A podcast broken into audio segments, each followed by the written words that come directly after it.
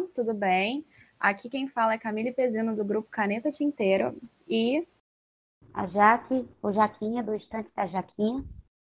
E hoje a gente vai apresentar a leitura coletiva que a gente, tá, a gente iniciou, que é Lendo Literatura Clássica. Já que você quer falar alguma coisa primeiro? Não, pode, pode ir, falar aí. Sou tímida.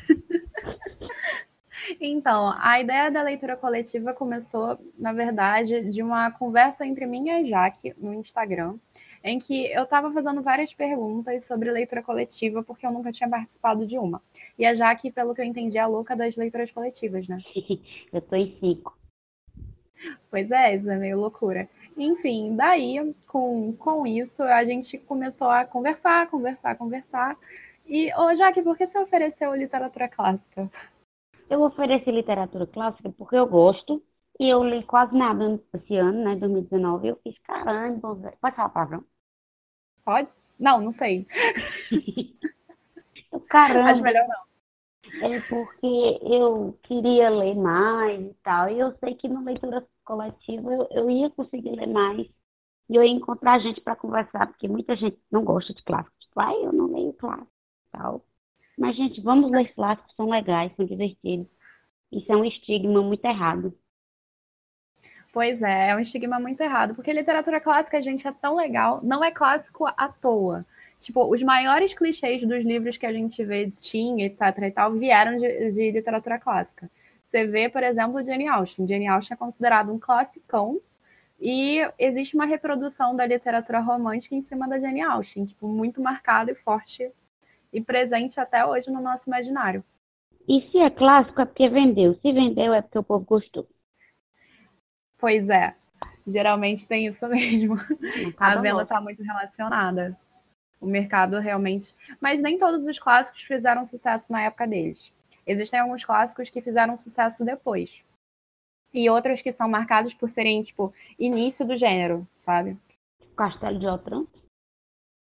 Depende, por exemplo, é, se eu não me engano, Baudelaire ele é considerado um clássico, mas se eu não me engano, o Baudelaire ele foi um autor que no período dele ele não fez sucesso. Na verdade, ele era muito à margem da sociedade e ele foi fazer sucesso bem depois. Então depende muito. Tem alguns autores clássicos que venderam muito, tem alguns autores que deixar, que não fazem parte desses classicões e venderam horrores no seu período, mas eles não fazem parte. Então, depende. O mercadológico influencia, mas não necessariamente. Tem algumas coisas que são mais, tipo assim, pontuais do gênero, é, início de uma coisa totalmente inovadora, e é isso, entendeu? Então, depende muito. Deve ser uma merda. Sim. Você passa sua vida toda escrevendo, aí morre e não fez sucesso, aí depois você morre, o vai comprar. Vai Mas isso acontece muito. Você vê só na, na pintura, você tem o Van Gogh. O Van Gogh, ele, o Van Gogh, ele era incrível mas e, tipo assim, todo mundo cagou pra ele. É mó triste. Pois é, mas não deixa de ser uma merda, porque você passou a vida pobre. Ele literalmente. E depois que você fica. É, pô, é muito ruim isso, pô, é, é complicado. Pois é. Enfim. Pois é, enfim. No meu caso, eu acho eu, eu jurava que você tinha preferido literatura clássica porque eu sou a classicuda, né? Eu tenho maior apego com clássico e tal, foi por isso que eu achei que você tinha sugerido. Não, cara, é porque eu queria e, e eu sei que tu ia topar. Eu tinha certeza que tu ia topar, então. Com tinha... certeza. Não tem nem como não topar. Cara, eu queria muito ler clássico. Ninguém quer ler clássico. Aí tu chegou, é como é a leitura coletiva, diga agora. Enfim, é, vamos falar agora um pouquinho sobre quais foram as escolhas que a gente fez. E quem fez cada escolha e por que fez cada escolha. O que, que você acha? Acho top. Então, beleza. Então, janeiro fui eu que foi Rei Arthur. Bom, primeiro que eu queria muito reler Rei Arthur. Eu já li Rei Arthur, como eu já tinha comentado com o pessoal no grupo, eu fiz um artigo sobre Rei Arthur, que na verdade era sobre herói de guerra, mas eu fiz uma comparação entre o Aquiles, do Homero, da literatura homérica, e o Rei Arthur. Mas eu usei a vertente dele celta e a vertente dele cristã, que foi um, uma forma de dominação. E o mito arturiano ele foi muito modificado com o tempo.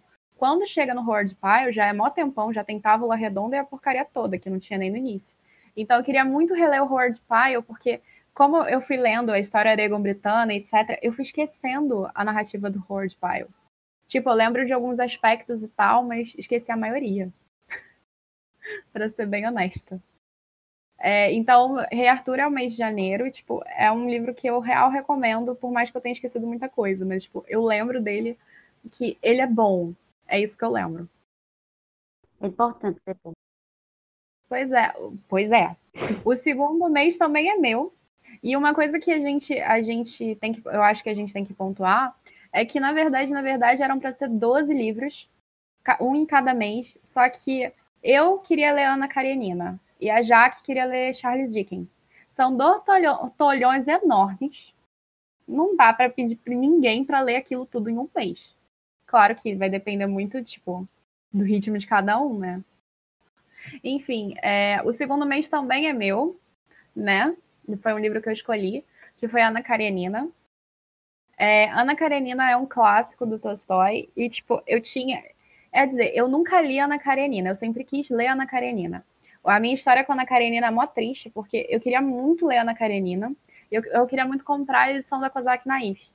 Na época, eu, eu, eu comprei a edição da Kozak Naif para uma amiga minha, que na Amazon na época tava 50 pila.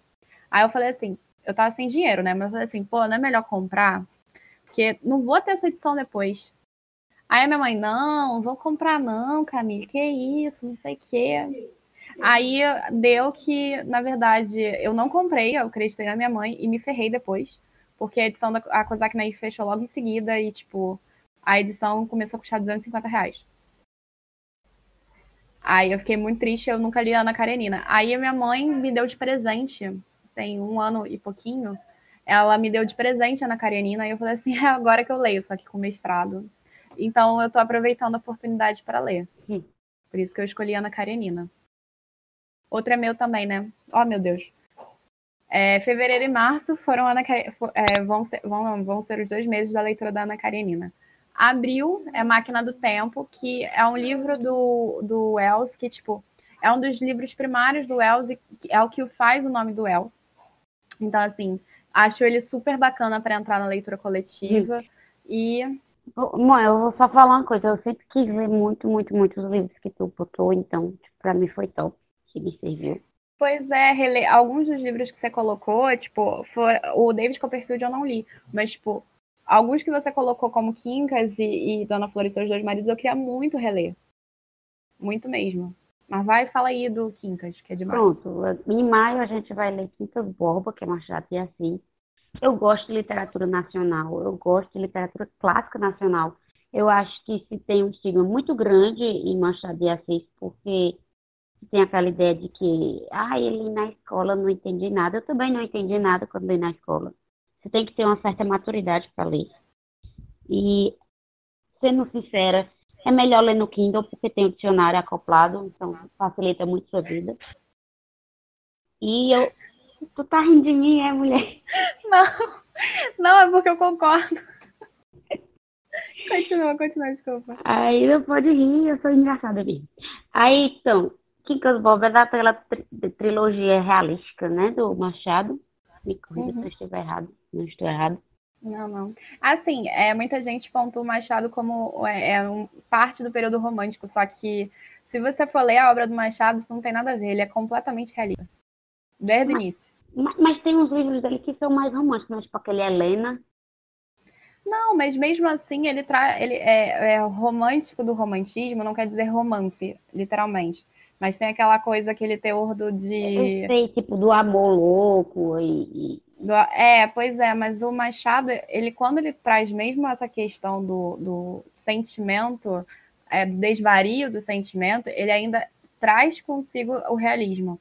É, eu, pelo menos, particularmente, não considero nenhum quase. Acho que não considero Cara, nenhum dos livros que eu li dele é, românticos, não. Mas posso ser sincera, eu acho que o romantismo é tão realista Bom, isso Porque... aí é uma discussão teórica complicada. Mas, cara, tanto de gente com amor louco doentio que a gente conhece, o romantismo tinha muito de amor doentio. Não, sim.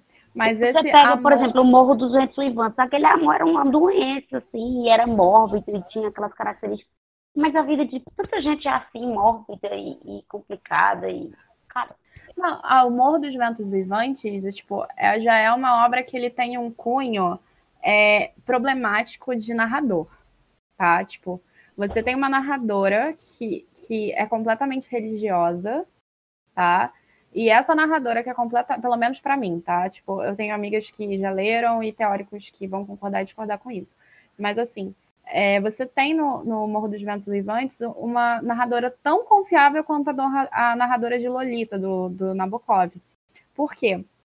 Ela está falando de um personagem cigano, estrangeiro, enquanto ela era cristã, num período de preconceito absurdo, e ela era a favor do irmão da Catarina. Qual era o nome da, da protagonista? Catherine, era Kate. É a Kate. Então, assim, tipo, você tem, você tem aí, pelo menos para mim, no Morro dos Ventos Uivantes, uma, uma complexidade justamente porque você tem um narrador não confiável. Você entra ali junto com a Jane Austen com uma crítica ao fato das mulheres não terem, não terem a possibilidade de herdar suas próprias terras, mas você tem dentro dessa obra, tipo, um, um, uma mistura complexa de narrador. Então, assim, o que você apresenta ali não necessariamente é confiável. Entendeu? Mas então, já assim, tem disso também Dom Casmurro, né? Com certeza. Vários autores têm narradores não confiáveis e que você. E eu acho incrível. Eu acho incrível. Em Dom Casmurro, na verdade, eu vejo por outro ângulo. Tipo assim, em Dom Casmurro, eu vejo um, um, um fato dissoante de narradores. Você tem o Bentinho e você tem o Dom Casmurro. Dom Casmurro nada mais é do que o Bentinho morto. É, eu leio Dom Casmurro como uma não ambiguidade. Eu leio o Bentinho sendo maluco retardado e o Dom Casmurro, que é o Bentinho morto, alguém que, nossa, eu era bem retardado, né? Ah, eu não acho isso. Eu acho que o, o, o Dom Casmurro, ele, ele não é, é assim, um bentinho retardado. Eu acho que ele é um bentinho amargurado. Mas ele é amargurado pelas próprias escolhas da vida. Porque o que, que acontece? Ele começa a perceber o quão errado ele foi. Que Será? Eu acredito que ele acredita que era corno mesmo. Não, olha só, se você perceber na linha narrativa, não no, no, caso é uma interpretação, né? Mas se você perceber na linha narrativa do Dom Casmurro, quem defende a Capitu, quem ataca a Capitu é Bentinho e quem defende a Capitu é Dom Casmurro. É por isso que gera ambiguidade narrativa. Então, assim, como você vê na, digamos, na linha de vida e de morte de mais é, é, mais participante da ação e menos participante da ação, mais contemplador da ação, você tem um, um, contraste entre os dois. Você tem um contraste entre o Bentinho, que é participante ativo e que sente as amarguras na pele, e o Dom Casmurro, que já é um personagem amargurado que contempla o passado. E, gente, vocês estão vendo que mulher inteligente. Oi? Eu tô dizendo, pessoal, como você é uma mulher inteligente. Ai, obrigada. Não, isso, é isso aí só que eu estudei. Porque eu fiz um período na faculdade de, de, de Machado. Isso aí não tem nada a ver, não. Assim, estudar inteligência. Ai, obrigada. Ninguém nasce sabendo, né?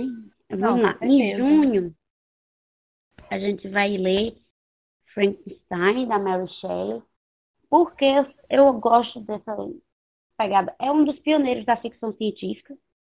Uhum. E eu gosto dessa pegada também mais gótica e eu, eu sou um pouco mórbida e gótica. Sim, só não gosto mesmo, porque se você olhar pra minha cara, eu sou bem menina. E... Não vê cara, não vê coração. É. e eu achei que era uma escolha boa, porque é um clássico que marcou muito, né? Com certeza. Então, e tipo, ser percursor da ficção científica, eu estou num grupo de outra leitura coletiva que está lendo ficção científica. E eu acho que casou bem para mim, pessoalmente. E eu acho que ninguém vai perder em ler. Eu acho que muito pelo contrário, vai agregar muito. E vamos lá. Tem alguma colocação? Não, não. Fala bonita. Julho e agosto eu vou ler David Copperfield. Eu passei pelo mesmo que Camille passou, de querer comprar a edição da COSAC e não comprar achar que ia ter mais oportunidades, vacilar e comprar a edição da Penguin, que não chega nem perto assim, questão de beleza, mas é a ah, mesma mas... tradução. É isso que eu ia te falar, é a mesma tradução, então fica tranquila. O conteúdo. Pois é, mas o material é da, da, da, capa é tipo mole, tipo, vai ficar todo. Pois é, mas aí entra o contraponto. O que, que vale, o que, que você busca num livro? conteúdo do livro ou a aparência do livro? Porque eu você tem os dois e o da Kozak tinha os dois, eu tô frustrada porque eu não fui, não comprei o da Kozak. É, não, pior que na época de Ana Karenina, eu pensei em comprar, inclusive, o David Copperfield. Só que eu, eu tava muito sem dinheiro. Eu tava comprando para uma amiga minha que foi fazer o, o, Até agora, ela tá fazendo doutorado fora, ela tá fazendo doutorado na Holanda. Então, tipo assim, eu, ela queria muito a Ana Karenina e eu falei assim: bom, eu fui muito altruísta. Porque eu queria muito, queria muito a Ana Karenina. Mas aí depois a minha mãe comprou para mim, mas assim. Ah, eu já fiz isso. Eu comprei Moby Dick pra uma pessoa que queria muito Moby Dick e ainda tá no plástico. E eu fiquei sem Moby Dick. Não, mas ela leu, ela leu, tipo, ela não, comentava não. tudo pra mim, falava assim, nossa, que livro maravilhoso, e eu assim, claro, amiga, claro. Cala a boca, amiga. foi bem isso, foi bem isso. Então, aí eu comprei o David Copperfield da Penguin com uma promoção lá da. Porque tava bem caro quando lançou, tava 60 conto, 68 reais. Só que tinha na Saraiva, tinha aquelas promoções do Dia das Mulheres, que dava 50%. Aí eu fiz, e agora? Seja meu. Eu sei que fala seja, tá, gente? É porque eu, sou meio meme. Aí eu, eu comprei e, e não li, porque quando chegou eu fiquei botando outras coisas na frente e tal. Eu sei que é um livro muito bom, e eu acho que 2000, 2020 é a hora de ler. Tipo, o seu ano é agora, querido. Resolvi pegá-lo. Você comprou ele quando? Eu comprei ele em 2018, 17, sei lá, faz um tempo da bexiga. Não, tem bastante livros assim. Que no, no, porque como eu, eu emendei da graduação para o mestrado, nesse meio tempo, eu, claro, arranjei meu emprego e tal fui trabalhando como pesquisadora na UFRJ, etc. E aí eu fui, eu fui comprando todos os livros que eu já queria e que ninguém ia me dar, porque né, a maioria das pessoas não ligam de te dar livros, né? Isso é fato. Só minha mãe me dá livro. O resto da minha família não me dá livro. Aí eu fui comprando os livros. Tu acredita que eu tenho uma penca de livro lacrado até hoje? É, se eu fosse tu tirava do plástico, porque esse plástico pode deixar o livro molendo. Não, depende, depende. Na verdade, o plástico ele ajuda a não ter circulação de ar, o que mantém o, as folhas é, tranquilas, etc. Ah, pois toda hora alguém me diz uma coisa diferente. Bom, isso, isso é informação da, de uma menina que é da. que na verdade é filha da minha orientadora, que ela é da conservação e restauração. Ah, pois eu vou parar de tirar os plásticos de novo, vou tirar tudo. É por isso que a maioria das editoras coloca plástico para conservar por mais tempo. Entendi. Não é só para ficar lacrado e tal, bonitinho. Eu achava que não era para no percurso de não amassar. Também, mas você acha que mesmo que, tipo, por exemplo, dependendo do livro, tá lacrado ou não vai fazer diferença de amassar ou não? Não sei, vamos perguntar isso pra Saraiva, que me mandou livros amassados, não é Saraiva. Mandou já para muita gente. Já tive várias. Mas isso não, não faz diferença, porque eu tenho vários problemas com a Amazon de livros que vêm com vários problemas. E, tipo, eu desisti de comprar na Amazon depois de um tempo por causa disso. Porque, como tanto quanto a Saraiva, a Amazon ela compra grandes lotes. Eu não sei como eles armazenam isso. Porque não é possível, cara. Eu, eu já tive muito livro com problema, inclusive livros de capa dura que descolavam a cola do, da capa. Eu fiquei assim, ok. Se não, se não trocar processinho. Ah, não, sempre trocaram, isso aí eu não posso reclamar. Só que o trabalho para troca é um, inferno. Eu imagino. Sim, vamos lá. Em setembro, eu escolhi Dona Flor e seus dois maridos. Na verdade, eu escolhi Papel de Parede Amarelo. Só que era um livro muito pequeno. E também eu tinha acabado de comprar uma edição de sebo de Dona Flor. Aí Dona Flor olhou para mim, eu olhei para ela. E esse ano eu li um Jorge Amado, eu li Capitães da Areia. Aí eu fiz, cara, eu vou ler pelo menos um Jorge Amado por ano, porque esse cara aparentemente é incrível, porque Capitães da Areia foi um livro que sem dúvida entrou para meus preferidos da vida. Então eu disse, não, vamos, vamos para Jorge Amado. E eu queria muito ler Dona Flor. É, assim, não é um dos mais, ai meu Deus, tipo, Tendo dos Milagres e tal, mas eu queria muito ler Dona Flor. E eu achei ele por 12 contos. E foi bom. E vamos ler Dona Flor também. Dona Flor é maravilhoso. Você sabia que Amado era comunista? E. Sabia. E Capitães, e Capitães da Areia, inclusive, foi é um livro extremamente que, comunista, inclusive. Foi um livro que foi queimado em, em praça pública. É porque é extremamente comunista mesmo. Pois é, foi no período do, do Estado Novo. Os, alguns, alguns livros do Jorge Amado, inclusive Capitães de Areia, foi queim, da Areia, foi queimado em, em praça pública. Mas bizarro assim, é bizarro. Eu não sou comunista, mas tipo, não tenho problema nenhum com isso. E eu achei a obra espetacular, eu achei a construção da narrativa espetacular. Eu achei o jeito que ele colocou as ideias políticas dele. Eu acho Dona Flor um livro de. Dona, Dona Flor, não. Eu acho Capitães da Areia um livro com uma construção narrativa belíssima. A forma que ele coloca as ideias dele e que ele mostra isso na realidade não dá para ser negado. Não dá para ser negado que tem muita desigualdade e que há uma busca, da, teve um, um, uma revolta e uma busca pela igualdade. Eu acho espetacular a forma que ele cria essa revolta e que ele cria uma personagem extremamente estigmatizada, assim, pela sociedade, mas que tem a sua beleza, que tem o seu poder, que, que corre atrás, que tem aquela, aquele espírito de luta dentro dela. Eu esqueci até o nome dele, mas tudo bem. Mas é um livro incrível e, independente de qualquer visão política que você tenha, se você tiver um, um pouquinho de cabeça boa e você ler, você vai achar espetacular. Mas o engraçado, sabe quem é que é? No Capitães de Areia, por exemplo, é, o Amado ele não vai pontuar tão fortemente o comunismo. Na verdade, ele vai pontuar o que se pressupõe de comunismo, no sentido que é, no sentido que ele vai deixar bem marcado que muitas pessoas pensam o comunismo como uma coisa negativa, viu, etc e tal. E ele vai mostrando isso, inclusive na narrativa da relação do padre, como o, o, o comunismo não é uma coisa negativa, não é uma coisa vil, não é, não é nada disso. E vai em contraponto ao que a, a, a relação da Igreja Católica. Eu gosto muito da, dessa relação crítica do Amado, de, da questão de dar aos pobres de, de Jesus, digamos assim, e o contraponto que ele faz com o comunismo dentro da obra. Então, assim, é bem interessante. Ele não marca tanto comunismo, ah, comunismo é isso aí, etc. Não, é, ele, ele é discreto, ele é sutil. Sim, com certeza. Mas essa ele é sutileza é que dá beleza à obra, porque você percebe, você percebe isso nele, você percebe o que ele quer mostrar, uhum. mas não fica uma coisa tipo, aí, tem que ser assim. Ele mostra através de até um discurso muito realista, Sim. que é a pobreza e tipo, o abandono e a sociedade que vê a pobreza e o abandono como algo nojento, porque aqueles meninos são vistos como pessoas vagabundas e nojentas.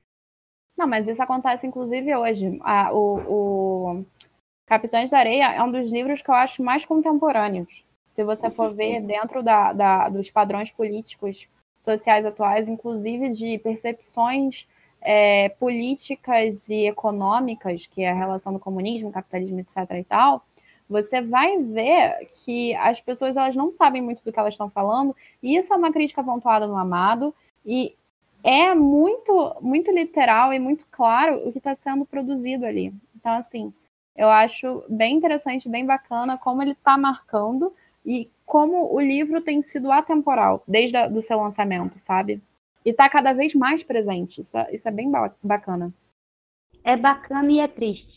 Ah, com certeza. Mas então, é, continuando, que a gente pulou, ao invés de falar de Dona Flor, a gente falou de Capitães da Areia. Outubro vai ser o livro que eu escolhi, que é Drácula, que eu acho que é o último dos livros que eu escolhi, na verdade. Drácula é uma obra que eu queria muito reler também, que eu já li há muito tempo atrás, em, alguma, em outras edições. E eu comprei essa edição da, do Drácula, da Zaha, na Bienal, na última Bienal. E eu queria muito reler, inclusive, pontuar mais a apresentação, etc e tal. E tem uma coisa de todos os livros que eu já li que estão nessa lista, e que eu acho muito importante, pelo menos para mim, é sempre reler alguma coisa que eu já li.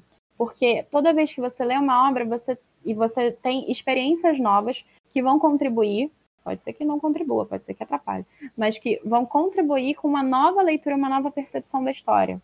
É a questão da maturidade da leitura. Tipo, você estava falando do, do Machado, ah, a gente lê Machado e ninguém entende nada. Porque a gente não tem maturidade para ler Machado no período que a gente lê Machado. No colégio, a gente ainda está muito, muito, digamos, é, incluído num cotidiano fechado em que não disponibiliza para gente muitos artifícios para entender a sociedade. Claro que cada caso é um caso, mas a maioria é assim. Então, Machado ele não ganha tanto destaque, ele se torna chato, porque um, a gente é obrigado a ler, e dois, a gente não tem a disponibilidade de tentar entender, porque a gente ainda não tem maturidade suficiente. Para mim, Drácula funciona estilo, nesse estilo. Eu lia muito pelo gótico trevoso e, e lia menos pela crítica possível que tinha ali, entende? Então, assim, eu quero reler Drácula para tentar entender as nuances da história que antes eu tinha zero capacidade de entender. Claro que vai ter coisa que vou continuar sem conseguir entender, mas é, isso é normal, toda leitura é assim. Show.